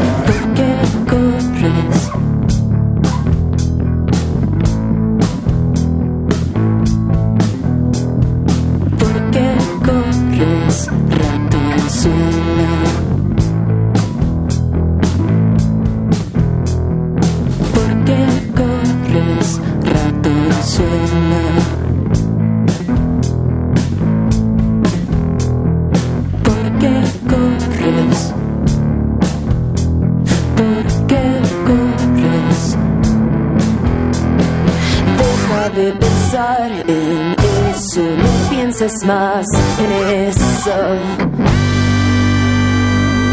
Ya no pienses más en eso, no pienses más en eso.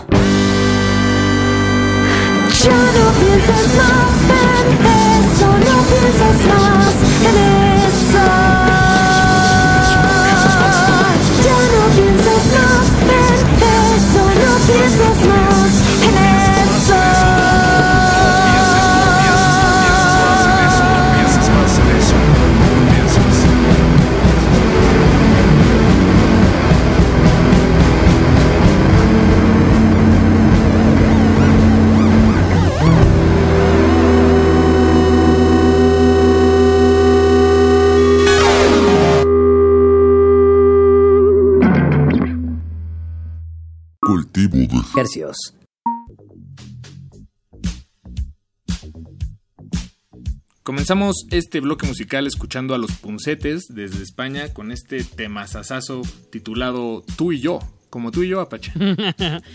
Como tú y yo acabamos de escuchar el nuevo tema de Carla Rivarola, Ratonzuelo. Hemos escuchado una evolución en su proyecto musical pues muy interesante. Ella siempre había mostrado este lado como progresivo, eh, como un, dominio mucho de la armonía musical, muchos cambios bien justificados, o sea, como una exploración muy marcada en su composición. Y creo que en este tema le oí un, un giro como conceptual o más bien como que siento que está explorando su propia forma de componer o qué impresión te dio Ratonzuelo de Carla Rivarola, Paco. Sí, completamente. Creo que está explorando sus, propios límites. Eh, como decías, eh, la música de, Carla Rivarola cuando era Iranti, pues estaba mucho más hacia una eh, pues música jazz, guitarra y voz, muy pocos elementos.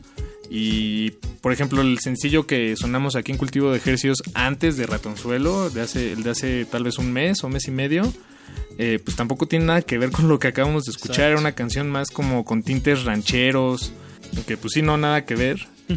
que, que, además la canción se llama Era la ranchera, por cierto. Y esta canción, no sé, es como si Carla Rivarola dijera, no, ¿sabes qué? Voy a hacer más como Mr. Bungle, a ver qué sale. Se vale todo, no hay, no hay, no hay reglas. Creo que la cuestión de la categorización tiene que ver más como una forma de, de comunicar, pues sí, como de poder empaquetar y distribuir la música en el buen sentido para que llegue a más oídos. Sí. Eh, pero internamente, pues el, el, creador tiene que estar retándose a sí mismo, ¿no? Y siendo su, pues llevándolo hasta donde él hasta donde le dé su cabeza y eso es lo que lo mantiene de alguna manera activo, fresco y proponiendo y eso es lo que siento en, esta ocasión de Carla Rivarola. Felicidades. Buenazo. Pues vámonos con otro bloque musical, Paco, que si no, no alcanzamos a sonar todo lo que les traemos. De este siguiente bloque, en realidad, no hay mucha información porque son dos proyectos muy emergentes. Están estrenándose eh, ante el- la era digital. y ahora en esta noche, pues estrenándose en la frecuencia y en la amplitud modulada de Radio UNAM. Así es. El primer proyecto que vamos a escuchar se llama RPLK y el tema se llama Sonámbulos. Sí, es eh, RPLK, es el proyecto de esta artista y productora tapatía que se llama Verónica. Es la segunda canción que publica, eh, o sea, tal cual Apache, es su segundo sencillo apenas. Me gustó mucho este tema. Muy bueno Apache y ella es la compositora y productora en su totalidad de toda su música, ella lo, lo hizo todo. Eh, ella estudió producción musical, ya estaba involucrada desde hace tiempo con otros proyectos musicales y pues apenas este, se, se decidió por aventarse en el mundo de la exploración eh, unipersonal de la música y hasta dónde puede llegar. Y pues este es el resultado, por lo menos el segundo que, que nos comparte a todo el mundo. Y con eso vamos a arrancar este bloque Apache RPLK. La canción se llama Sonámbulos. Y lo vamos a ligar con un proyecto que me gustó bastante. El nombre se llama Extraperrestre. El tema se llama Bliss. Súbanle a su radio y prendan los oídos. Cultivo de ejercicios.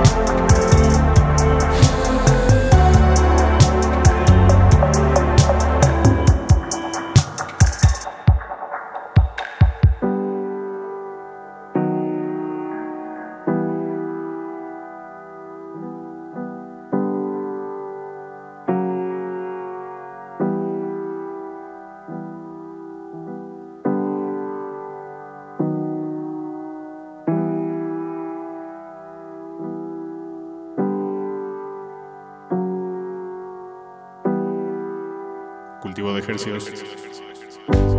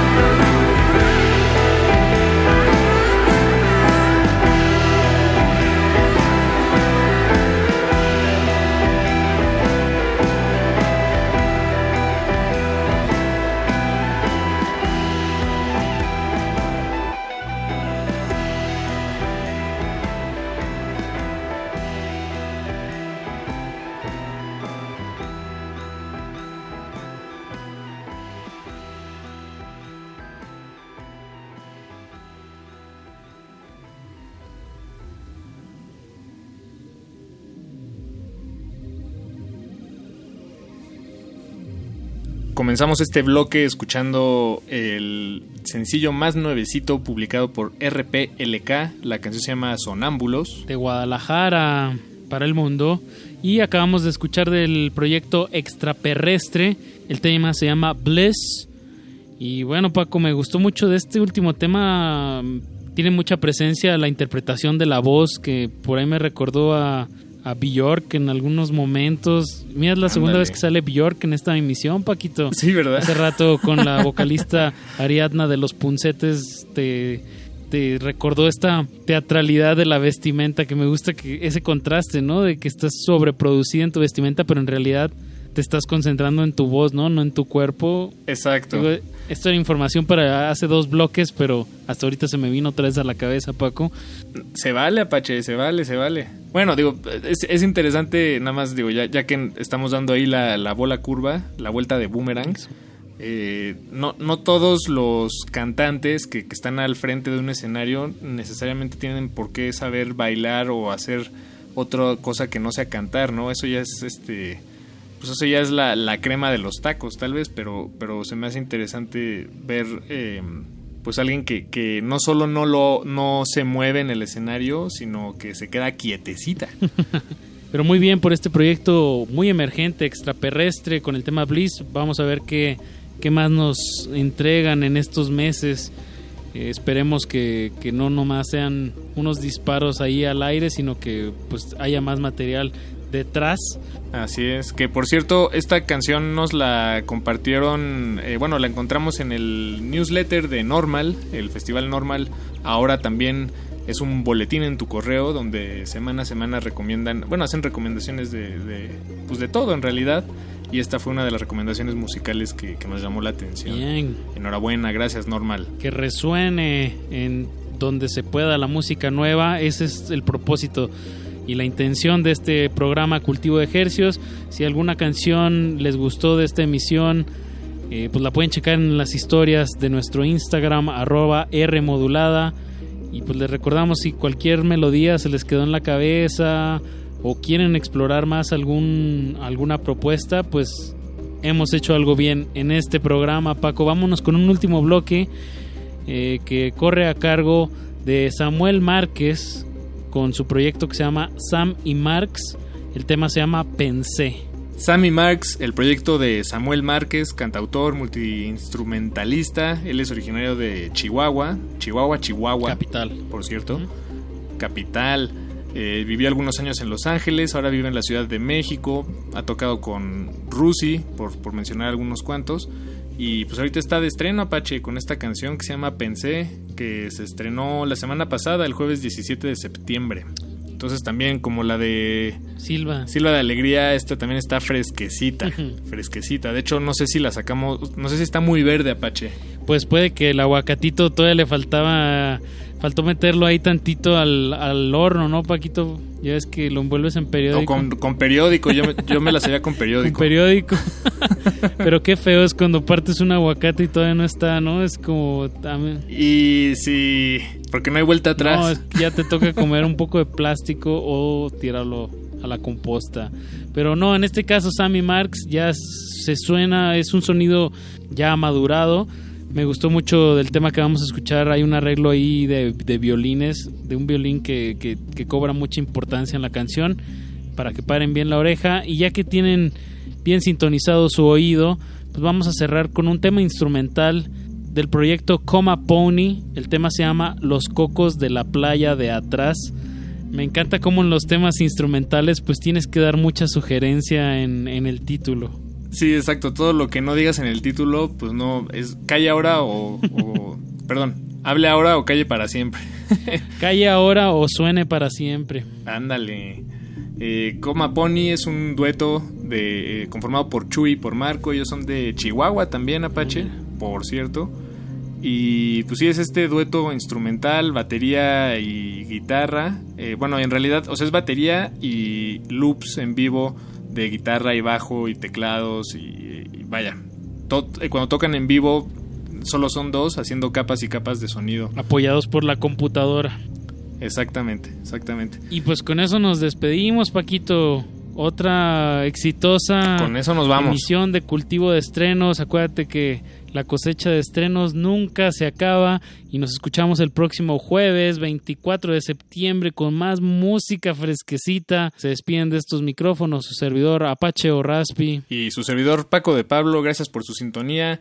Al terminar cultivo de ejercicios, quédense que sonará la segunda emisión de La Voz de la Calle, el programa de radio hecho por la revista Mi Valedor hecho por valedores que estará sonando cada quincena los lunes a las 10 de la noche aquí en el 96.1 de FM. Muchas gracias. Se quedan en Radio Nacional.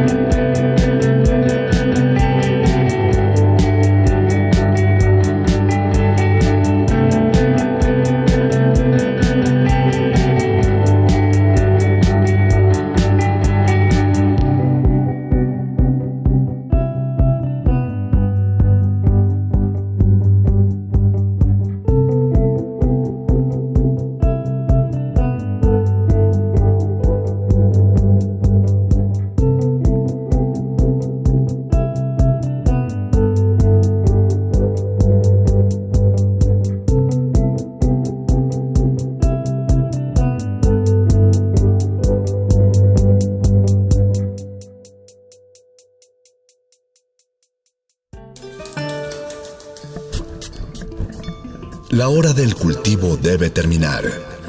Así, el sonido podrá florecer.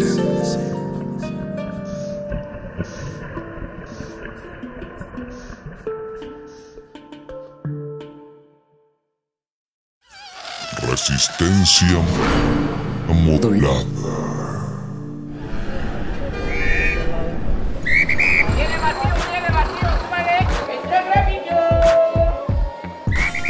la Ciudad de México, alrededor de 4.400 personas viven en las calles y otras 2.500 habitan en albergues.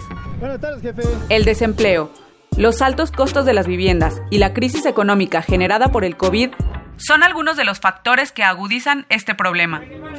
Desde 2017, el proyecto Mi Valedor comenzó a impartir talleres de radio a población en riesgo de calle.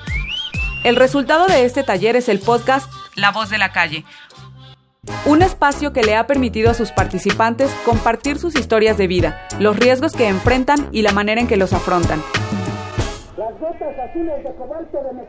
La voz de la calle está en resistencia, resistencia modulada. Probando 1, 2, 3, sí, avance. Bienvenidos a La Voz de la Calle.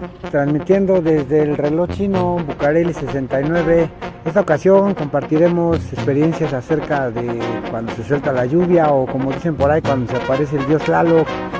Les vamos a regalar algunos consejos que en ocasiones no podemos utilizar, pero creo que son de interés para todos ustedes.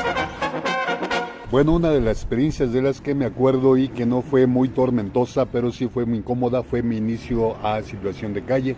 Fueron dos días en los que había lluvia y los zapatos que yo traía pues, ya estaban algo desgastados y por lo tanto también se mojaba muy fácil y los calcetines se mojaron. Entonces fueron dos, dos noches, dos días con zapatos mojados. Entonces lo que se podía aprovechar era un poco, el sol para secar un poco los zapatos, secarse un poco los pies. Hay otras ocasiones en que toca lluvia, toca tormenta, pero como se disfruta, el mismo sonido.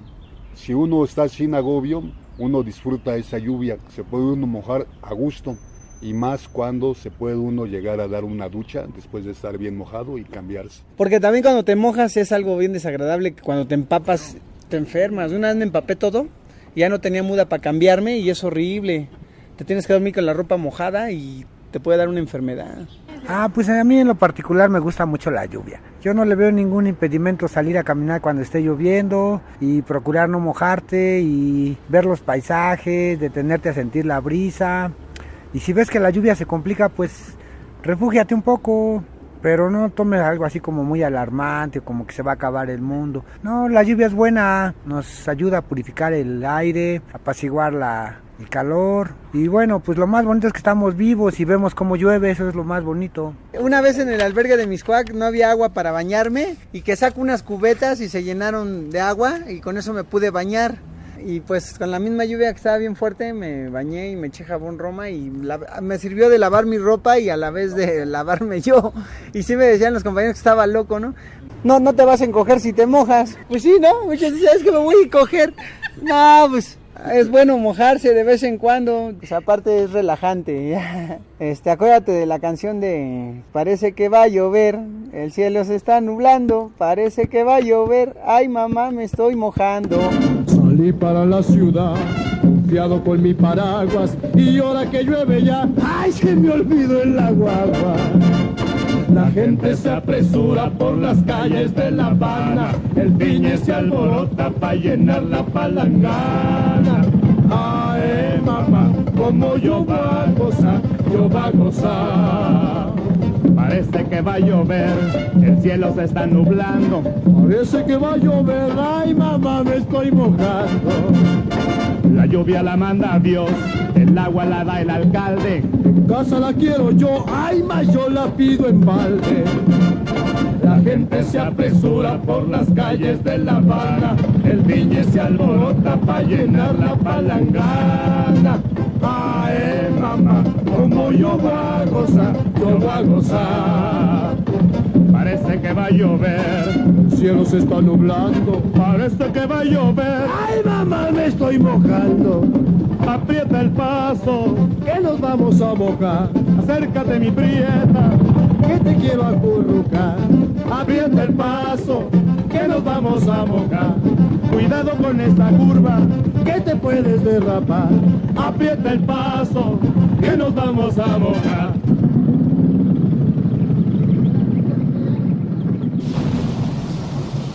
Valedores, todos alguna vez nos hemos mojado, por mensos o por gusto, o por olvidar chamarra o olvidar plástico. Y si no tenemos techo, ya valió si no se mueve uno y no busca uno la solución. Vamos a contar un poco de cómo nos protegemos ante la lluvia cuando estamos en situación de calle. Practicando la indigencia. Aquí algunos tips para pasear a nivel de calle. Nada más un poquito, tome los diarios. Tome los diarios. Uno, cuando llueve no maldigas a la lluvia, bendícela. La lluvia no se repite, o sea, todas las lluvias son diferentes. Dos, Resguarda pertenencias, si las tienes. Este, cubrir mi revista y pues yo también tener una bolsa a la mano para que no me mojen. Si no tienes impermeable, con lo que sea. Con un cartón, con un plástico. Tres. Buscar un refugio, un techo, un kiosco, una parada de, de camión. Ah, buscar una alcantarilla. échate un cafecito callejero con 10 pesos. Si no se puede, ni modo, solo a quitar lo húmedo y a moverse para quitarse el frío. Cuatro, Si ves que alguien solicita tu ayuda, apoya a la gente. antes de que llueva, si ven un valedor, compren una revista para que se ayude. La voz de la calle. Amigos, saludos a todos los radioyentes. Quiero mandar un saludo a Ariel con todo el amor de Tepito. Yo quiero saludar a las poblaciones callejeras que la padecen en estos días de lluvia y a la gente que vive en las altas montañas que rodean la Ciudad de México. Yo quiero aprovechar la oportunidad para mandarle un muy buen saludo a la compañera Holly, que estuvo con nosotros los valedores durante varios meses. Donde te encuentres, Holly, recibe los mejores saludos. Le quiero mandar un, un fuerte saludo a una buena amiga, amiga, amiga, Daira, de la casa vecina. Les agradecemos por escucharnos en La Voz de la Calle. Por ahí si nos encuentran de- en los- nuestros puntos de venta, vamos a estar vendiendo la revista. Vamos a tener nuevas experiencias, nuevos, este, más valedores. Estén pendientes y pues gracias por escucharnos. La- esta es La Voz de la Calle. Alerta, alerta. Estás escuchando la voz de la calle. Estás escuchando la voz de la calle. La voz de la calle. La voz de la calle.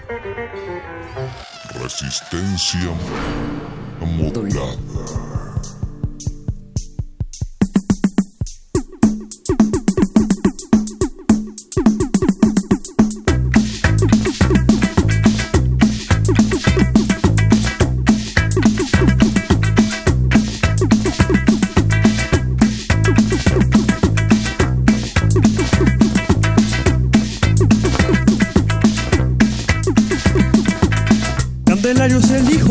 Del señor que le llaman el pichamán. Cuando visitaban carnavales, en el parque me explicaba Stalking y me hablaba de todo en baile, de cómo hacían el amor y me instruían la diversión. La única pinta que tocó mi flor fue el hijo del pichamán. La única pinta que tocó mi flor fue el hijo del pichamán. Él fue, él fue, él fue fue mi primer amor y era un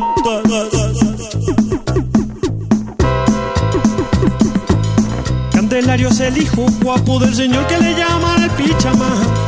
Yo sí que pensaba en su cosilla cuando llegaba a Barranquilla, porque ya tengo 32 años, ahora ya tengo la libertad. Es un derecho y es igualdad. La primera pinta que tocó mi flor fue el hijo del pichamán. La primera pinta que tocó mi flor fue el hijo del pichamán. Él fue, él fue, él fue. Esta bien nunca fue muy fácil, ni mucho menos en carnaval.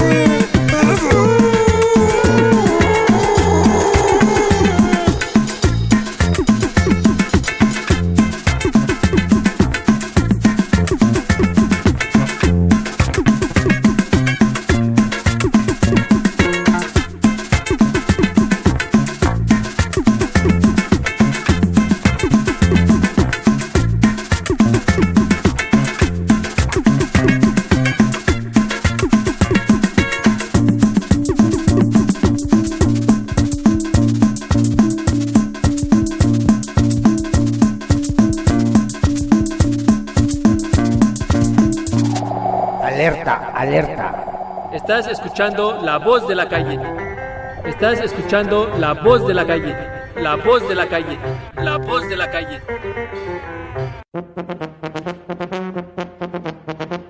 Desde las instalaciones de Bucareli, número 69, Colonia Juárez. Transmitiendo el programa La Voz de la Calle. Esta ocasión vamos a hablar acerca de la amistad callejera. Es muy difícil hacerse amigo de una persona que vive en situación de calle, pero es más difícil perder su amistad cuando ya la has logrado. La amistad en la calle se da con el tiempo. Es una amistad sincera, lleva mucho cariño, mucho respeto. Tenemos que ser congruentes en lo que decimos, porque en la calle es fácil decir las cosas, pero es más difícil mantenerlo. Se va formando como conforme vaya pasando el tiempo y las vivencias. La idea es compartir el mismo pan, el mismo techo y las mismas experiencias. Esa es una amistad.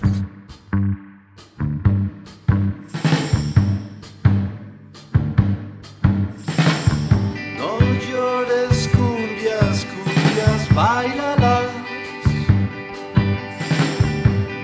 llores cumbias, cumbias, bailalas.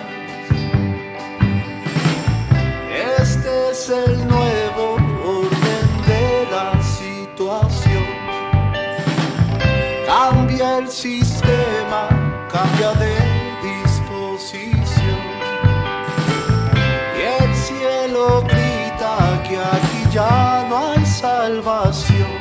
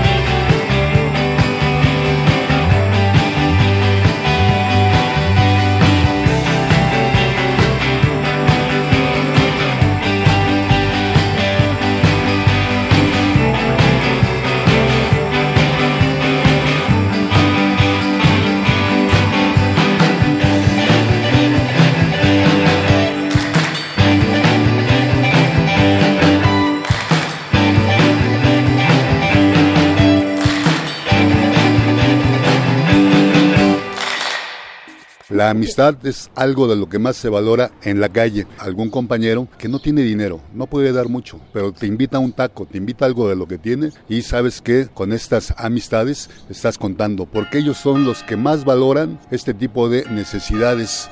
Esas amistades no es fácil encontrarlas, se dan con esos detalles que son lecciones de vida, porque hay otras ocasiones en las que uno convive con otros compañeros, que aparentemente hay, amistad, pero no es amistad, solamente compañerismo y a veces hay oportunismo. Heriberto, ¿qué piensas de la amistad de la calle? La amistad en la calle, por ejemplo, es llevarse bien con las personas. Por eso hay que ser amable, hablar con palabras y no decirle groserías, no insultarla. Si me juntara con esos que son desmadrosos, que golpean, ya anduviera robando, ya hubiera caído en la cárcel yo. Por eso me junto con buenas personas, aquellas que no les gusta pelear ni golpear. Yo soy buena persona. Siento que es una ventaja también estar en la calle porque cuando no tienes dinero para comprarte un smartphone de, de 8 mil pesos, pues te da la oportunidad de conocer a personas, ¿no? Porque en vez de estar ahí con esa máquina, te dedicas a ver a las otras personas que están a tu lado no solamente te das cuenta que tú tienes problemas y que incluso hasta el señor que va de traje y todo, pues yo creo que igual tiene problemas de su trabajo o con sus hijos o con su familia, pero contándosela a los demás, pues se hace más ligera la cara. Yo soy Alfredo, todos necesitamos un compañero, compañera, de los valedores, de los amigos. Yo le doy gracias a Dios por la revista Mi Valedor, que es un proyecto del corazón hecho por valedores. Y pues les doy un tip, lean una revista Mi Valedor, eso les va a dar un, un buen día y pues van a estar contentos toda su vida. Bye. Mi Valedor. Búsquenos en nuestras redes del internet. www.mivaledor.com En Facebook, revista Mi Valedor. Twitter, Mi Valedor MX. Me gustaría puntualizar algo de lo que se ha comentado. No quiero que se estigmatice a gente que ha estado recluida y que ha pagado el precio. Hay mucha gente confiable que ha tenido una experiencia de vida que no todos quisiéramos tenerla. La verdad que es bien difícil. Si de algo bueno te sirve, si de algo le sacas provecho, pues es bueno para tu, para tu experiencia en la situación de calle. Y en 620, la música que llegó para quedarse.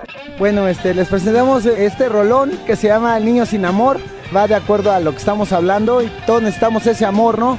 Espero que les guste la canción y pues que la disfruten.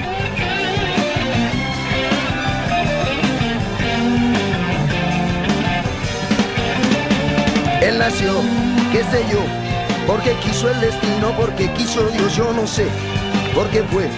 Solo Dios que es tan grande pudiera explicarnos por qué ese niño nunca ha tenido padres ni ha tenido hogar. Ese niño no conoce el amor. Mendigó, suplicó, vendió globos y chicles, limpió parabrisas, aprendió a vivir entre miles de gentes que siempre traen prisa. Porque ese niño, teniendo más derecho que tú o que yo, ese niño no conoce el amor. Al fin del callejón, ahí está ese niño sin ninguna ilusión, aprendió sin querer que solo trabajando se puede comer, entendió que la vida es un juego que es muy difícil jugar, ese niño no conoce el amor, no conoce el amor, no conoce el amor, el amor, no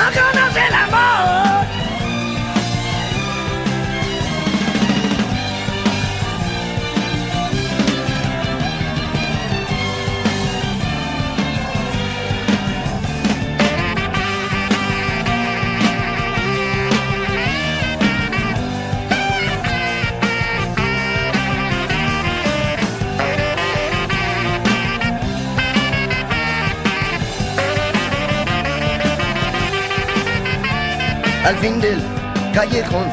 Ahí está ese niño sin ninguna ilusión, entendió sin querer que solo trabajando se puede comer. Aprendió que la vida es un juego que es muy difícil jugar. Ese niño no conoce el amor. Él nació, qué sé yo, porque quiso el destino, porque quiso Dios, yo no sé, porque fue solo Dios que es tan grande pudiera explicarnos por qué ese niño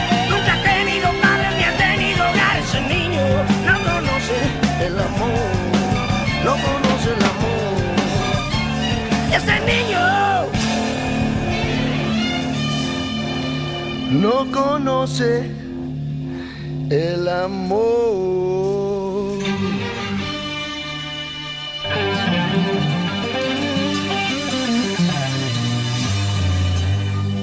La voz de la calle. Yo soy Isaías y quiero hablarles de los comedores.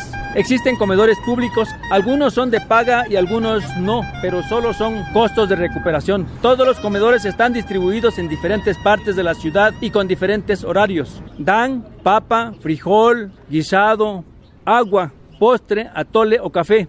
Todo es muy rico.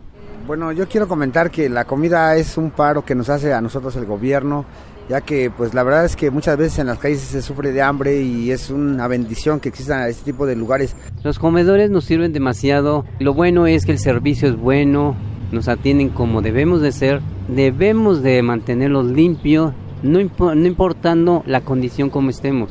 Todos están abiertos para todo tipo de gente, no importa situación laboral, económica o lo que tengan, sean bienvenidos a los comedores de la Ciudad de México.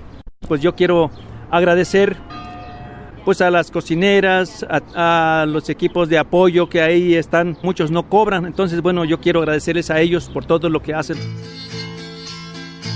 Practicando la indigencia. Aquí algunos tips para pasear a nivel de calle. Nada más sí, tómelos diarios. Tómelos diarios. Les voy a hablar de dos comedores que les recomiendo. Uno está en Calzada de Guadalupe, ahí en la calle de Plomo. Ya tiene años ese comedor. Cuesta 10 pesos, venden de- desayunos muy ricos. Y también los sábados venden birria a 20 pesos. También el otro que está aquí en la colonia Roma. Cobran 10 pesos la comida y está muy rico, es de lunes a viernes. Muy agradable el ambiente y pues por 10 pesitos te dan tu sopa, tu guisado, tu vaso de agua, tu galleta. Y yo creo que sí te ayudan para tu economía y pues puedes economizar para tus gastos. La voz de la calle saluda a todos sus radioescuchantes. Bueno que tengo la oportunidad de enviar un buen saludo al buen amigo Daniel, el Lobo. Un saludo para una amiga que se llama Ana, desde la Arbera de Colonia Jóvenes. Un saludo para Yolo el Cucuri, tatuador y perforador de la Ciudad de México.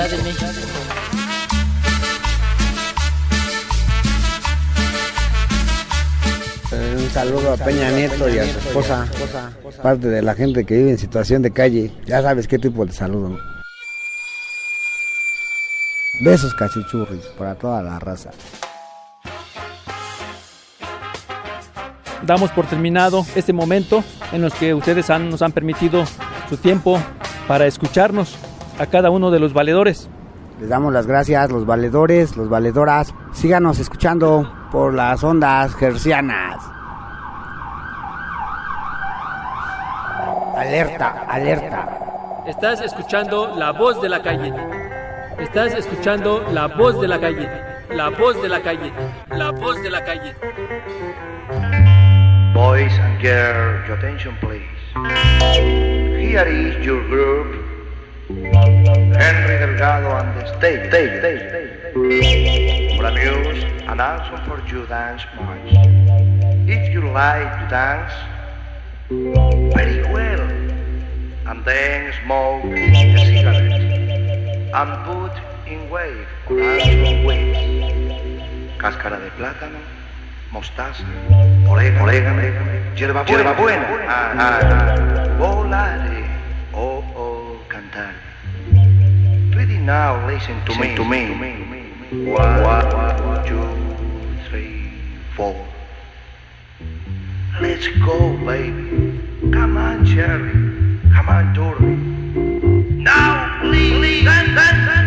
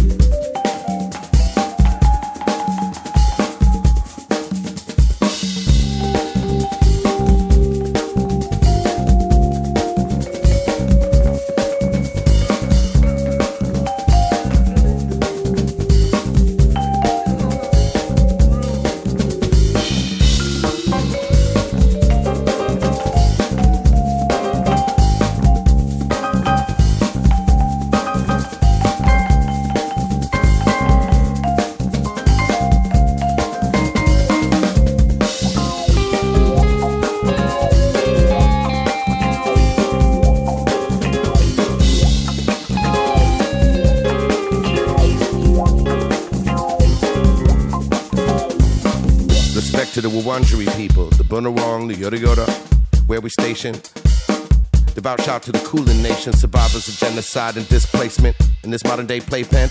Too many fail to pay rent, not facing the urgency for decolonization. Music, the levitating force, of course, forth from the core, giving you more. VJX phenomenon, explore. Come on, feel the vibration, keep the lightning enlightened, keep it glowing till the night's igniting. Get it on with a room and a mic and a heavyweight sound, let you know you did the right thing. Sick of waiting for the future, what it might bring. I'ma strike till the soul's in sight, in a right with a megaphone, shout, inviting. All of y'all to manifest this pipe dream. We on the quest to put the rest to the left, right wing, by every daily, keeping us fighting. When we ever gonna end up uniting? Right now with the bright sound, summer to the top. We don't stop, wheeling for the dinner when you're feeling in the night. We oblige to untie on the fly. Etho flavor, mulatto, we got you. Kicking the major, strong with the stamina, fierce like lion, laying it down, wearing the crown. Come shine, gravity divine, even when we on the ground. Service to the mother like a sermon on the mount. Genie at the bottle, filling the bowl, lead not follow. North swallow, a motto, hollow. Confront the mic, saying I'ma sing a